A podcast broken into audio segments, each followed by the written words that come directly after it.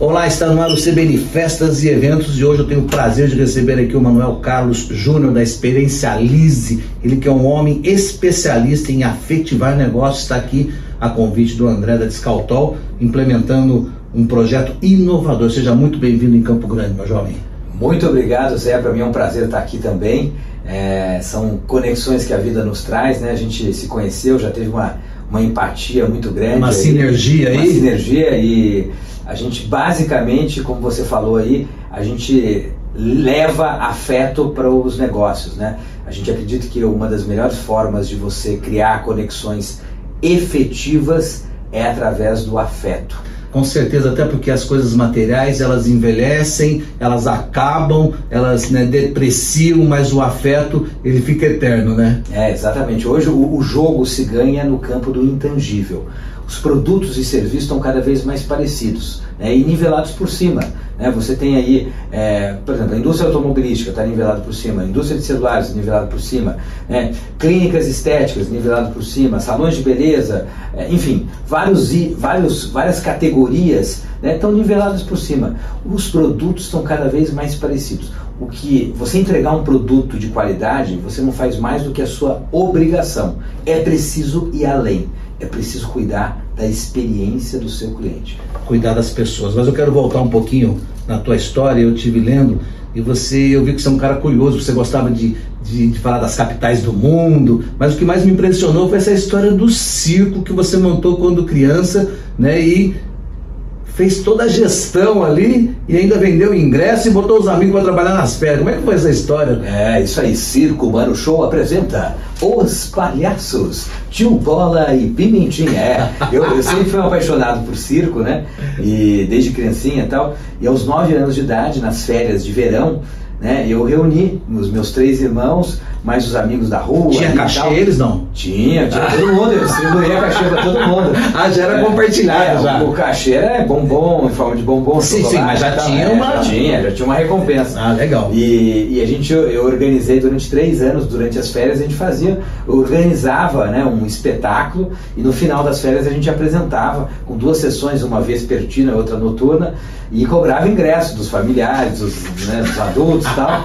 E eu vendia até cota de patrocínio para uma padaria de um tio meu. Olha aí. Mas enfim, então é, isso foi o início de tudo. Né? Eu sempre gostei de palco, sempre gostei de encantar de as pessoas, né, de surpreender e tal, e a gente fez isso desde criança, né? Então foi o, foi o início da minha jornada. E, e, e vem cá, uma curiosidade, é, qual a comunicação que você usou para dizer que o circo estava funcionando? Como é que você divulgou isso na Bom, época? Na época, né? Eu tô falando. Boca a boca? Na, na, é, eu tô falando aí de década de 80, né? É. É, lógico, usamos o boca a boca, mas eu lembro que a gente fez cartazes.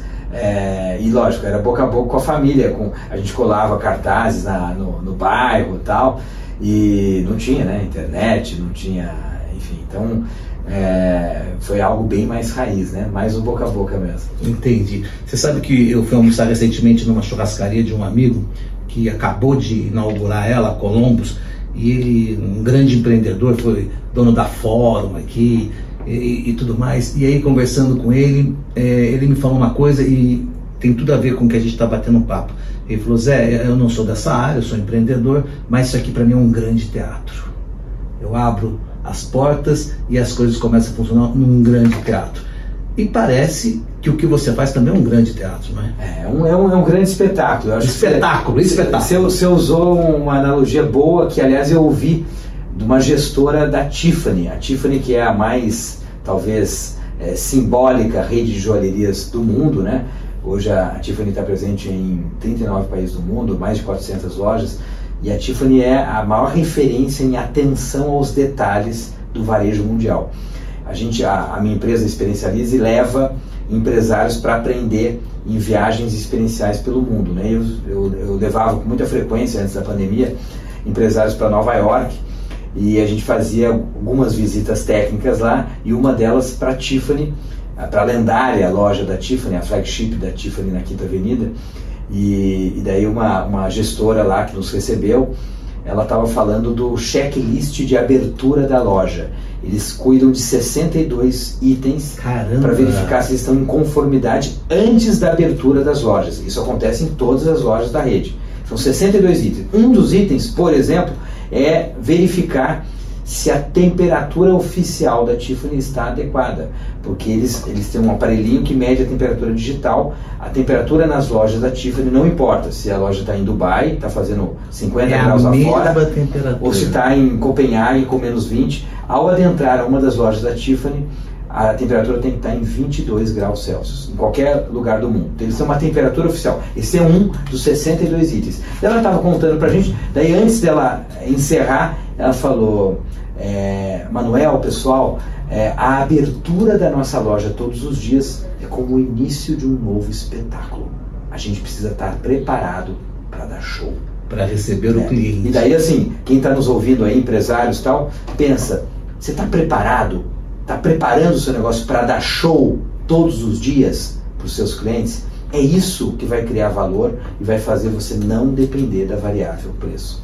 Manuel, o que, que você vê que ninguém vê, que é óbvio para você, né? E eu tenho um outro amigo, que eu quero mandar um abraço para ele, o Adilson Coelho, da, da Estúdio A, que ele fala, ele fala uma, uma, uma frase assim muito legal, nem sei se é dele, mas eu aprendi com ele, que quando você enxerga, você não desenxerga mais. É verdade. Entendeu? O que, que você faz as pessoas enxergarem para poder dar esse show? Ó, eu basicamente faço as pessoas enxergarem o poder do intangível, aquilo que não se vê, aquilo que não, que não se mede. Né? Por exemplo, é, eu, eu digo que o, o jogo se ganha hoje né, é, em quatro itens: afeto, afeto, Afeto. atenção ao tempo do cliente, ou seja, você entregar uma solução, um produto, um serviço em menos tempo do que o seu concorrente, né? porque tempo não é dinheiro, tempo é vida. Então, quando você faz. Tempo, tempo é finito. Tempo é finito e tempo é vida. É. Se você faz o seu cliente perder mais tempo entregando a, a sua solução, você está fazendo o cara perder a vida dele. né? Então, as pessoas estão dispostas a pagar mais por um produto ou um serviço se você é, fazer ele se sentir que ele está economizando tempo. Se você, otimi- se você otimiza o tempo. Otimiza o tempo dele. Então, é, entregar afeto, entregar respeito ao tempo, entregar atenção verdadeira ao seu cliente, ouvir, né, o ato da escutatória, de entender de fato qual o problema do seu cliente e tal, né, e, e- e isso ficou muito mais forte ainda né, pós-pandemia. As pessoas estão extremamente carentes. Então, quando você de certa forma ele é, para para ouvi-lo, para para entendê-lo, você ganha ganha ponto. E finalmente segurança. Né? Você precisa vender segurança. As pessoas estão extremamente inseguras né, ansiosas, inseguras, tal. Ansiedade nada mais é do que a falta de clareza sobre o futuro. As pessoas, a pandemia mexeu com tudo isso. E, então, se você entrega afeto nas suas interações com seus clientes, afeto de verdade. E afeto, gente, é, na pandemia é possível sim. Não significa afeto sair abraçando e beijando os clientes. Afeto é, é- é saber receber, saber acolher com um olhar, com uma palavra amiga, é você se preocupar de fato com, com o problema do outro. né? Então tem N formas de você entregar afeto, você acolher com um cafezinho, com alguma coisa, tal, você mostrar que se importa com a pessoa, né? você dar atenção, você respeitar o tempo do seu cliente, não fazer o seu cliente perder tempo com você e finalmente segurança. Quando você entrega essas quatro coisas, o caminho está aberto para de fato você criar muito valor e não depender da variável preço. Maravilha. Tem sete passos que você criou, né? Isso. A Sete nossa passos. metodologia é, são sete passos Ah, que se, Se eu comprar o teu livro, né, não tiver oportunidade de estar conversando com você que eu estou agora, ou de ter a sua consultoria, eu consigo implementar alguma coisa? consegue com certeza. É, a gente já, já implementou o método em mais de 1.200 empresas no Brasil, mas eu já impactei aí mais de 100 mil empresas pelo Brasil afora que, de uma forma ou de outra, é, conseguiram imp- implementar é, e se, se tornarem únicas nos seus segmentos, nos seus nichos, nas suas cidades, nas suas praças de atuação. É, evidentemente, como todo método, tem um início, meio e fim. O brasileiro ele gosta de dizer, ah, eu já implantei o primeiro passo e o quarto passo. Né? Enfim, é, você precisa implantar o método inteiro. E, do e o brasileiro também não gosta de ler, né? Ele lê inglês já. É, ah, eu acho que é assim, né? Mas assim, o, o, o método é bem claro, né? Eu, eu acho que o primeiro passo é definir qual a causa emocional da sua empresa. O que é causa emocional? É a paixão. Qual é a paixão que te conecta com os seus clientes? né? Porque O jogo se ganha qual, qual que é o DNA que você está me falando aí? Qual que é o, a qual, sua essência? Não, qual, não é nem essência, qual ah. é a paixão? Por exemplo, eu sou, por exemplo, eu vou abrir uma. Eu sou apaixonado por churrasco, né? Ou por carnes, etc. Tal. Então, eu tenho que trazer para o meu time pessoas que também são apaixonadas por isso. E quando eu, eu, eu exalo, eu, eu, eu, eu, deixo muito claro qual é a minha paixão, Sim. eu me conecto com outros clientes que tem, também são apaixonados por churrasco. Aí vira um imã. Aí vira um imã. Um imã. Então, o primeiro passo é ter pessoas apaixonadas pelo que você faz trabalhando contigo. E voltando ao nosso pequeno intervalo, continua aqui a entrevista com o Manuel, da Experiencialize. Vamos lá? É, segundo passo é saber contar boas histórias que os americanos chamam de storytelling. A arte e a técnica de contar boas histórias. O, o, o brasileiro, o, o, empresário brasileiro, talvez seja o empresário que mais desperdiça a oportunidade de contar boas histórias. A gente tem boas histórias sobre a nossa própria jornada como empreendedor.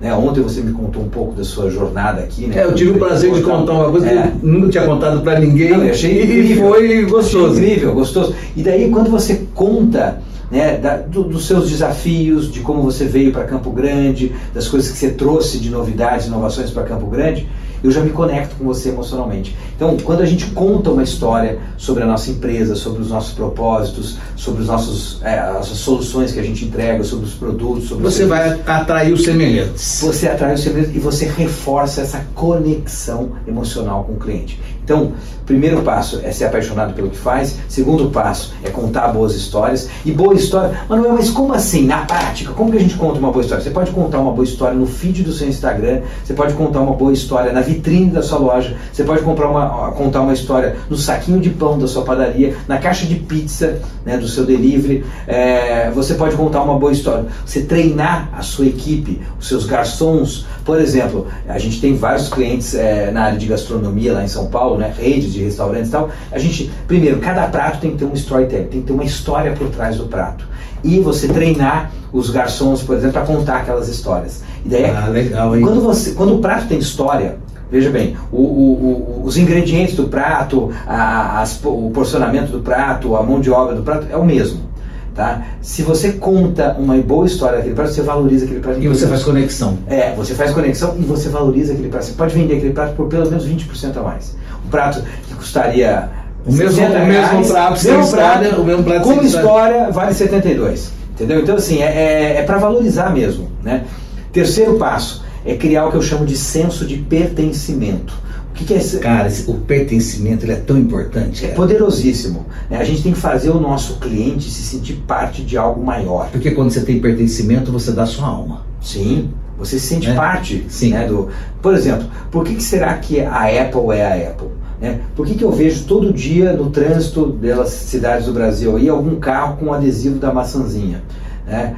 porque as pessoas se identificam com a Apple. As pessoas, pô, eu, eu, eu tenho um produto da Apple, eu faço parte da família Apple. É pertencimento. Eu nunca vi, né, pelo Brasil afora aí, nenhum carro com adesivo da Samsung. Né? É, a Apple ela vem de pertencimento. O fato de eu ter um iPhone, é, eu me integro a uma família ou a algo maior que une todo mundo que tem um Apple. Né? Então, assim, é, é, isso tem muitas marcas que fazem isso. A certo. pergunta que a gente pode deixar para provocar né, o nosso ouvinte aqui é: você faz, você empodera o seu cliente, você faz o seu cliente se sentir parte de algo maior, de uma tribo ou de um grupo exclusivo de clientes seus?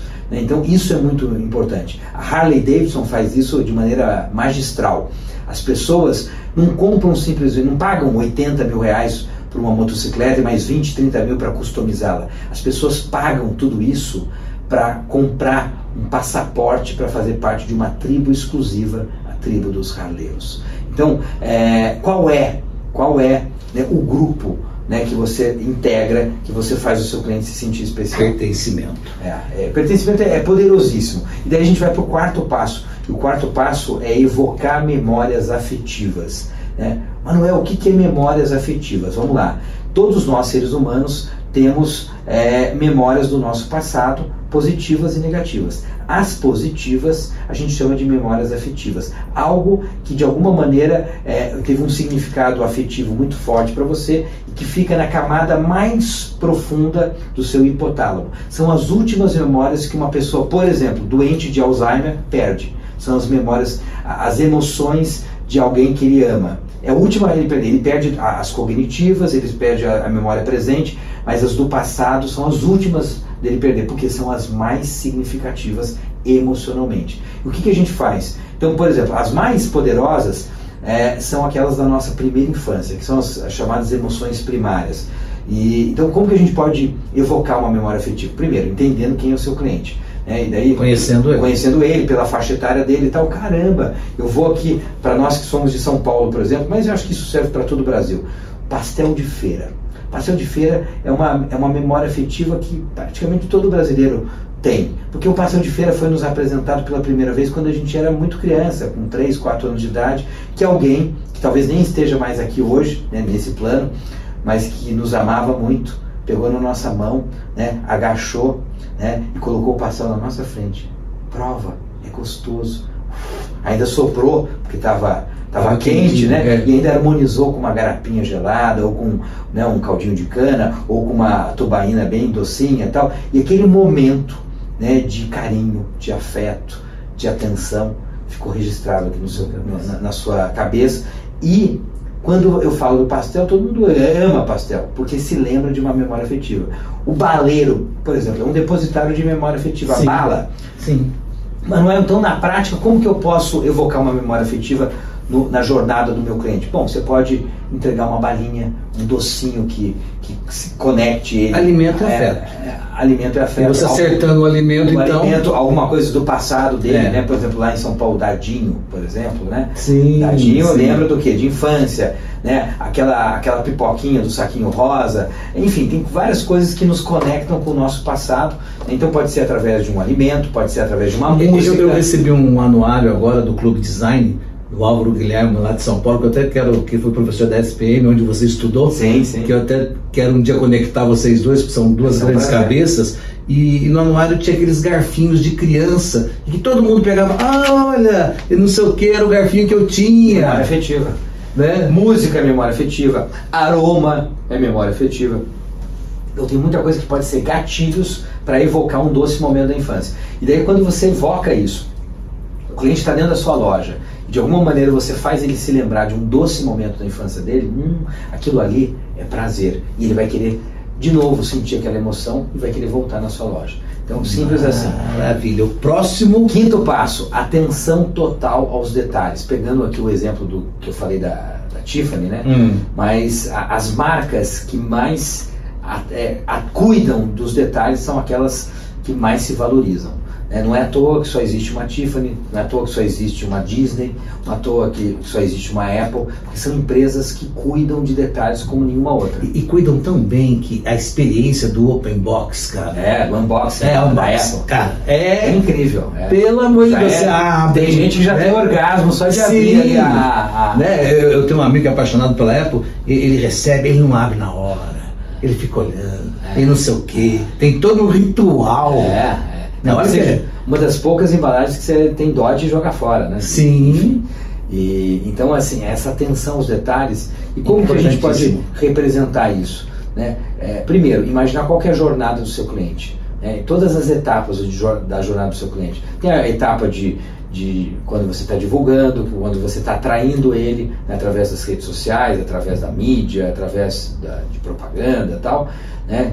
Tem detalhes aí, tem detalhes quando o cliente entra em contato com você através do WhatsApp, de uma ligação, um direct, enfim, quais são os detalhes que cercam isso? Tem os detalhes que cercam a, a entrega física ou presencial, né? a sua loja, o seu ponto de venda, como é que estão os detalhes? Né? Iluminação, layout, é, é, é, conforto térmico. Você está falando isso aí, eu lembro, eu lembro de um- uma pessoa que falava assim para mim, todo dia de manhã você abre a tua loja, lustra a sua logomarca lá, né? É, lógico. Você lustra, prepara, Como né? se fosse o day one, que é o dia, o primeiro É. dia, né? Sim. A- aquela paixão do começo. Então é, é cuidar de detalhes. Eu, eu, eu diria assim que o que, o que é, separa uma empresa medíocre de uma empresa top é o nível de atenção que ela dá aos detalhes. Aos detalhes. É, daí a gente vai para o sexto passo, que é, é ativação dos cinco sentidos. Né? A, a Universidade de Harvard ela concluiu há, há alguns anos atrás que quando o, um ser humano a, a gente ativa os cinco sentidos, visão, audição, tato, olfato e paladar, simultaneamente, o nosso organismo começa a produzir os chamados hormônios do prazer, ou hormônios da felicidade. Basicamente, os quatro principais: serotonina, dopamina, endorfina e ocitocina. E depois ele ativa o outro hormônio, que é o da compra. É, exatamente. Daí, daí automaticamente o cara. Então, assim, é, é, você trabalhar, né? E, e a pergunta que eu faço para o nosso ouvinte é: você tem trabalhado esses cinco sentidos? No seu ponto de venda, na sua empresa. Você falando isso, eu lembrei de uma, de uma amiga de São Paulo que trabalha com noivas e ela dando um curso para minha esposa nessa área, ela falava assim, você põe o vestido da noiva, na noiva ela veste o vestido, aí você fala para ela, passa a mão no tecido, sente o tecido, olha para esse detalhe, né, sinta o odor. Cara, ela já usava é, isso. De uma maneira, né, já... É já natural ali. Né? Ela usava isso de uma maneira é. assim que fazia acontecer. Mas isso é, continua. Mas, mas, isso é muito importante. Então você trabalhar, mas é, tem que cuidar, porque eu, eu vejo, ah, não, a minha loja está linda, mas tem uma marca olfativa, tem um cheiro agradável, né? Você tem servido alguma coisa para os seus clientes, de repente degustarem um cafezinho, uma água aromatizada, uma, uma um docinho, um mimo, alguma coisa, você tem trabalhado a música, né? Como que é a sua playlist? Você tem preparado uma música que agrada os ouvidos dos seus clientes, né? É, você tem trabalhado a questão tátil, feito o cliente tocar, pegar, né? sentir a textura, tal. Então assim, quando você trabalha tudo isso, né? Você cria valor. E finalmente, o sétimo e último passo, que é o que eu chamo de provocar o efeito uau. Você tem provocado uau? Uau não é quando você apresenta a conta para o cliente e ele quase cai para trás, não é isso? Ah! É, uau é quando você surpreende positivamente, quando você entrega mais do que o cliente está tá, Quando, tá quando você passa da expectativa do cara. É, passa da expectativa, você supera as expectativas, você surpreende, você cria, quebra uma, uma, uma expectativa. E como fazer isso? Bom, antes de mais nada, conhecendo o seu cliente. Fazendo todas essas etapas é, aqui. Fazendo etapa e projetando isso. Ó, eu vou fazer, eu vou criar um momento onde eu vou entregar mais para o cliente. E quando você projeta isso, entendendo quem é o seu cliente, entendendo qual é a expectativa dele em relação a você, e você entrega algo a mais. Entregar algo a mais não é tirar do seu, da sua margem de lucro, né? você pode colocar isso no custo. Você deixar uma, um, um uma gordurinha, uma gordurinha para entregar algo a mais para o cliente exemplos práticos de entregar mais para o cliente. É, prometer, por exemplo, ah, eu, vou, eu te entrego em uma semana e entregar em três dias. É uau. Né? Eu vou falar como a gente entende, e, e, e na entrega né, que você é, entregou em, em, menos da metade do tempo, você ainda colocar uma, uma cartinha, ó, eu sei o quanto tempo, quanto você estava precisando disso, qual era a sua, a sua expectativa, que você estava aguardando isso. Então a gente agilizou para te entregar, para superar. Eu, eu lembrei de uma companhia aérea americana que ela colocava que ela fazia o voo em uma hora e cinco minutos. Mas sempre, cara, chegava com 1h15, o pessoal ficava puto da vida. Aí eles reformularam. Não, a gente vai chegar com 1h30. Aí chegava com 1h15, todo mundo ficava feliz. Tudo tem né? a ver, Zé, com a expectativa que foi criada. Né? Então, você cria uma expectativa e surpreende, né, é, superando essa expectativa. Manuel, duas perguntas para terminar nossa entrevista aqui. Como perpetuar esses sete passos na empresa?